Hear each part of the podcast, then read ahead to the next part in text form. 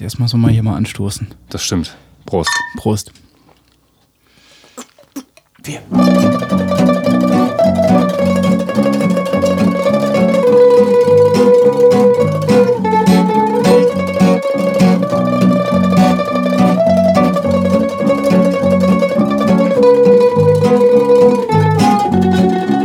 Hab dich noch gar nicht richtig begrüßt. Ich war eben gerade so eingebunden. Entschuldigung für mich. Ich gerade hab mich gerade selber so gestresst hier.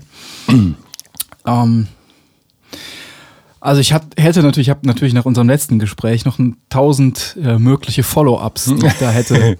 ja, das wäre auch, auch nicht schlecht. Wenn wir direkt Ja. anknüpfen können. Also zum einen hattest du gefragt nach der ähm, äh, danach, ob sich so repetitive Strukturen auch äh, hin wieder in der klassischen Musik wiederfinden, so eine Art Fade-out-Struktur. Ja, genau. Ja, und da ist mir jetzt, ach, jetzt habe ich mich natürlich wieder nicht hundertprozentig äh, informiert, eigentlich gar nicht, ist mir nur sofort nach dem Podcast eingefallen, Coriolan, Ouvertüre von Beethoven. Echt? Habe ich jetzt schon ewig nicht mehr gehört. Da ist doch dieses da da da ba da bam bam bam bam bam bam ba dam bam bam bam bam bam bam ba dam bam bam bam bam drin. Und das ist äh, wie so ein äh, auch ist auch noch ein Witz, weil es eine 251 Verbindung ist. Äh, ne Quatsch, eine 1625 Verbindung. Im Prinzip ein Jazz-Idiom. Rhythm Changes nennt man die aus dem Jazz. Also diese Harmoniefolge. Beim Jazz bekommen so harmonische Strukturen gerne mal so einen äh, Trivialnamen übergestülpt und dann unterhält man sich darüber. Und diese sogenannten Rhythm Changes, Changes entstammen dem Stück I Got Rhythm ja. und sind die Harmonie, ist die Harmoniefolge dieses I Got Rhythm, I Got Music. Kennst du? Von George Gershwin? Ein alter ja, Broadway-Schlager. ja, ich glaube schon. Genau, und die Akkordstruktur, ähm, die wird im Jazz unheimlich häufig benutzt und deswegen nennt man diese Struktur, wenn sie denn auftritt, und das tut sie sehr häufig, nennt man Rhythm Changes. Und in dieser Coriolan-Ouvertüre sind nämlich die Rhythm Changes drin irgendwann. Und das, das wiederholt sich dann auch so. Ich weiß gar nicht, ob es ausfadet, aber da auf jeden Fall ist dieses sich stetig wiederholende drin und da hätte man auch guten Fade setzen können. Hätte man einen setzen können. auf jeden Fall. ja, ja, der Beethoven, der alte Jatzer.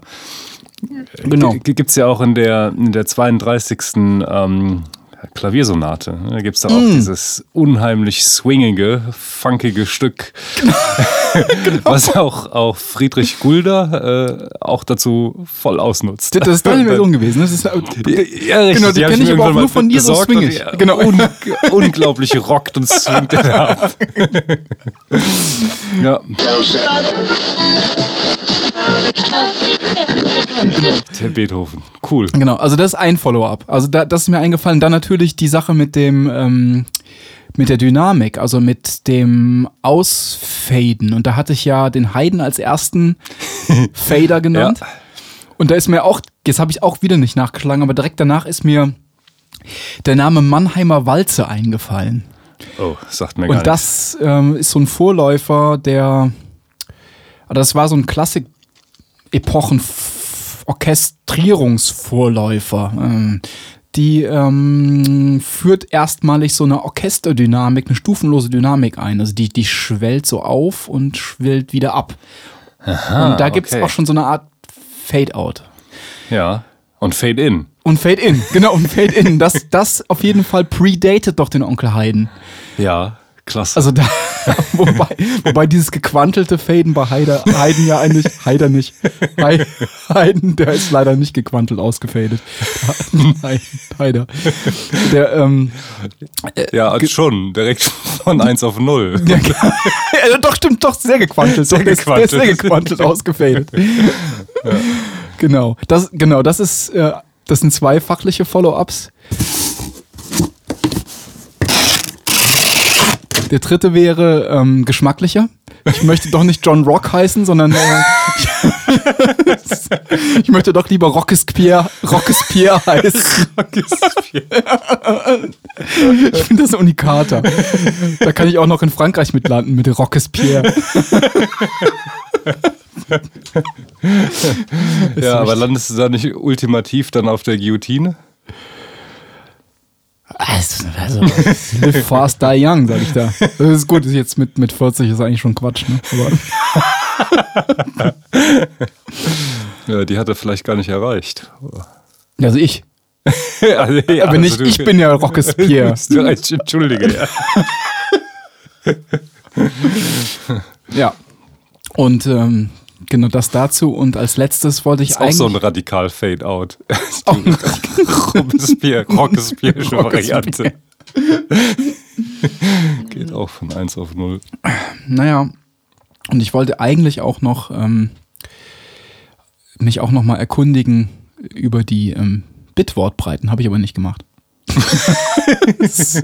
ich, ich, Prima. Mit dem diskreten, äh, mit dem mit dem Sampling hat es ja was zu tun. Ne? Da waren wir letztes Mal, habe ich mal so ein paar Andeutungen gemacht, kam aber dann irgendwie nicht zum Punkt, weil ich die genauen Zahlen nicht mehr im Kopf hatte. So wie, wie wird ein Ton digital festgehalten? Mhm. ja dieses Sampling-Verfahren, ähm, Sample and Hold. Ne? Da wird ja in, einer, in so einem, in einer gewissen Geschwindigkeit werden diese Samples, diese Töne aufgenommen und je nach Bittiefe und Bitwortbreite sind die Lautstärkeunterschiede halt genau oder weniger genau festzustellen. Aber und die Frequenz macht dann die mögliche Tonhöhe aus, die festgestellt werden kann. Da gibt es noch dieses Nyquist-Theorem, besagt, dass die Frequenztiefe mindestens, die Frequenzhöhe mindestens doppelt so hoch sein muss wie, wie das, was man aufnehmen möchte und so weiter. Aber ich habe mich nicht erkundigt, das ist jetzt immer noch genauso. Aber du kommst hier mit einem Theorem an. Das ja, ja, das, da, so, ja, keine Ahnung. Also gibt's, wenn man, also wir hören ja, wir Menschen hören ja angeblich zwischen 20 und 20.000 Hertz. Das ist ja unser Frequenzbereich, mhm, ja. den wir als Kleinkind vielleicht noch annähernd erreichen. Und dann lässt in Höhen lässt ja sehr, sehr schnell nach. Mhm kann man auch mit diversen Internetseiten testen und sich durch so ein Sinus-Stream mal ableiten lassen. Und da wird man hören. Aber verliert sich wahrscheinlich in unserem Alter wahrscheinlich schon bei 16.000 Euro nichts mehr hört. Oh, okay. Schick, schick, mir nicht den Link. genau. Und äh, wenn man äh, dieses Nyquist-Theorem gesagt hat, wenn man, wenn man tatsächlich diese 20.000 Hertz äh, festhalten möchte, dann muss man dann muss man ähm, 40.000 Hertz aufnehmen oder mit 40.000 Hertz aufsamplen. Mhm. Äh, daher kommt unsere 44,1 Kilohertz. Durch dieses Merkbestimmen, wenn man das mhm. nicht tut. Also, da gibt es irgendwie der Merkbestimmen, die sind sich rückwärts bewegenden Reifen. Wenn man über dieses Sample und Ruderverfahren, wenn man das dann immer nicht in der doppelten Frequenz macht, dann werden wirklich insgesamt die Frequenzen